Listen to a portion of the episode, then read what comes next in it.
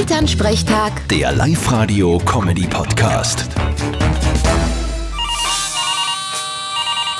Hallo Mama. Grüß dich, Martin.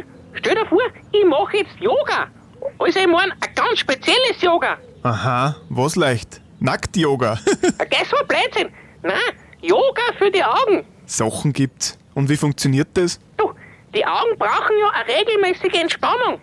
Da hältst du ein Auge zu, Hand ausstrecken, Daumen hoch, dann schaust von der Nasenspitze zum Daumen und von dort weiter in die Ferne. Oder andere Übungen gibt's auch noch. Hört sich nicht schwer an. Da konntest du auch machen. Du hockst den ganzen Tag vor irgendeinem Bildschirm. Stimmt. Aber ich kann behaupten, dass ich echt nur gut sieg. Hören tue ich schon ein bisschen schlecht. Ja, weißt du, wie die laute Musik in den Ohren hast? Das kann ja nicht gesund sein. Ich glaube eher, das ist, weil er die jeden Tag am Telefon hört.